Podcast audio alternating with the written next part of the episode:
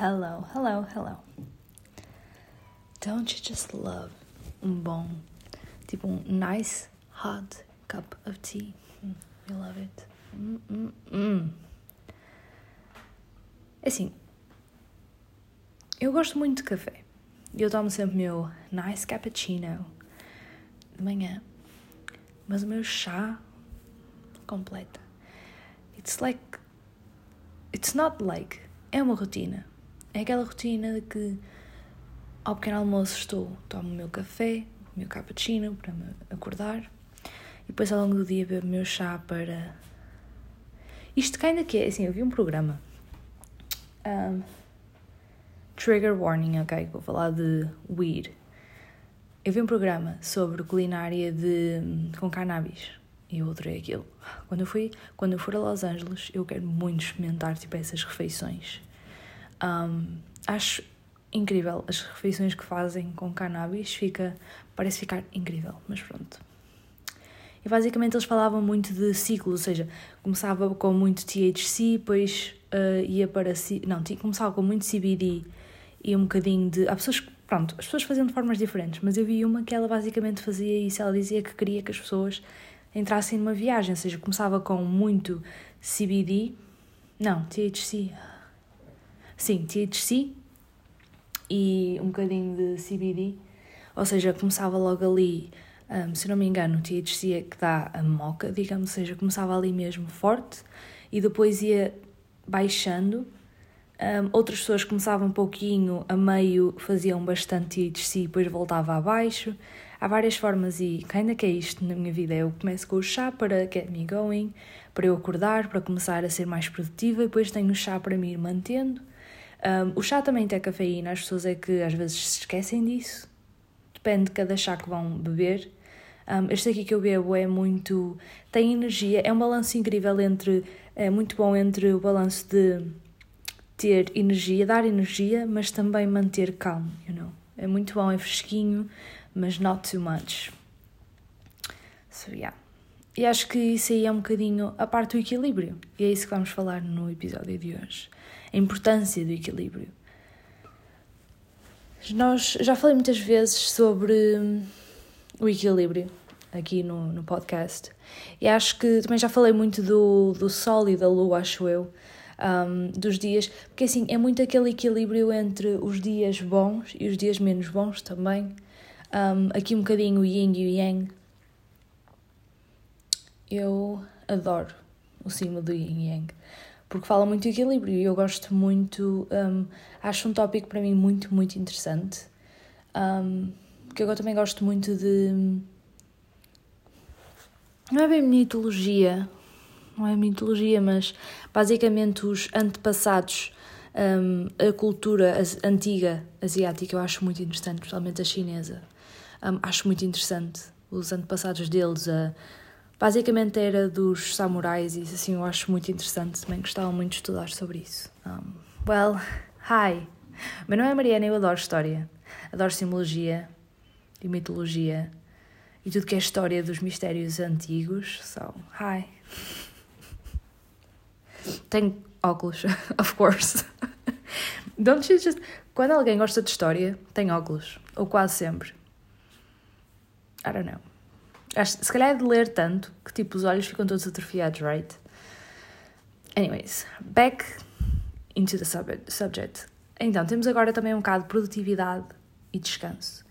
Um, acho também bastante importante. Eu sou uma pessoa, já falei disto antes, um, sou muito go-go, ou seja, tenho que ser sempre, sempre a trabalhar, sempre. No, quando eu estou parada, eu sinto que não estou a fazer nada. Ou seja, quando mesmo eu estou, sei lá, a ver um vídeo assim, sinto que não estou a ser produtiva. E isso não é verdade. Um, houve uma altura que eu gostava tanto de, de estar acordada cedo, eu odiava tanto dormir que chegava ao ponto em que não queria não queria dormir e depois isso aí trans, transmitiu-se em eu não conseguir adormecer. Um, ainda hoje eu tenho alguns problemas a adormecer, agora não tanto, um, não tanto, nem metade como eu tinha quando estava no secundário. Tinha muitos problemas para adormecer por causa disso, porque eu não queria dormir, porque queria estar a ser produtiva e chegou ao ponto de que é muito aquela coisa multitasking. Muita gente fala do, fala do multitasking, multitasking. Mas agora estamos a começar a ouvir o single tasking, também extremamente importante. Nós chegamos ao ponto de eu não consigo estar a ver só uma série. Eu, se estou a ver uma série, eu tenho que estar ou a comer, ou então estou a jogar Sims e, por exemplo, a mexer no telemóvel. Eu chego mesmo a esse ponto em que estou, se vou estar a fazer uma coisa, estou a fazer outras duas. Um, desculpem se estão a ouvir do fundo, tipo tossinha, a minha Sassa, ela está um bocadinho doentinha, minha cadela. Ela está decidadinha. Está cansadinha, está malzinha na garganta. Tadinha. Mas pronto, continuando. Temos também aqui grounding e dreaming. Parecendo que não, um, fala-se muito do grounding e um, ground yourself, um, a terra, o importante de, a importância de estarmos ligados à terra, mas também depois temos o elemento, a parte do, do, do ar, do viver, dreaming, também é bastante importante. Explorar, não ficarmos sempre também em terra, porque às vezes também é importante irmos explorar. Temos aqui os elementos também: ar, fogo, opostos complementares, água, terra, opostos complementares. O movimento, o movimento é muito importante, é muito importante, por exemplo, o yoga. O yoga é uma forma de equilíbrio muito boa. Nós temos a parte dos movimentos, estamos a nos movimentar e depois paramos. Stillness. E respiramos aquele, aquele momento em que estamos parados. O yoga é um bom, um ótimo exemplo de, de encontrar o nosso equilíbrio. A parte dos movimentos e a parte das posições em que ficamos quietos. A nossa vida é feita de momentos e são nesses momentos que nós escolhemos o nosso equilíbrio. Também vemos isso muito nos chakras. Os chakras podem estar ou fechados, ou alinhados, ou overexposed. Nós, acho que muita gente acha que os chakras ou estão abertos ou estão fechados, um, mas não é verdade. Eles podem também estar overexposed. Por exemplo, quem tem um chakra, um sacral chakra um, demasiado exposed é uma pessoa hipersexual, uma pessoa que nem sequer aproveita, por exemplo, não tem, só tem um lado sexual, não tem um lado emocional, não tem um lado psíquico, não tem nada. Não tem um lado mental, só tem, só consegue se expressar sexualmente. Depois também temos as pessoas, por exemplo, vou usar, vou continuar a usar o exemplo, o exemplo do sacral chakra. Se tivermos o sacral chakra fechado, sentimos que não nos conseguimos abrir sexualmente a ninguém. Identify com isso. Eu identifico muito com isso. Não consigo abrir de forma íntima com alguém. É estranho, é? É desconfortável. Mas, por exemplo, agora vou também falar da parte, do, por exemplo, do Heart Chakra. O Heart Chakra fala muito de amor, não só para nós, como para os outros. Um, quando temos o, o Heart Chakra fechado, estamos fechados para o amor. Isto é como uma válvula. Nós conseguimos ter uma válvula aberta demais. Conseguimos e acontece. Isso acontece muito com os chakras. Vemos aqui que até nos chakras o equilíbrio é extremamente importante, é extremamente necessário. Existe e é importante procurarmos. Um, eu vejo o equilíbrio um bocadinho como uma receita. Uma receita, imaginem, num bolo de chocolate e baunilha. Um, eu acho que nunca comi um bolo de chocolate e baunilha, mas pronto, é preciso ter dois sabores.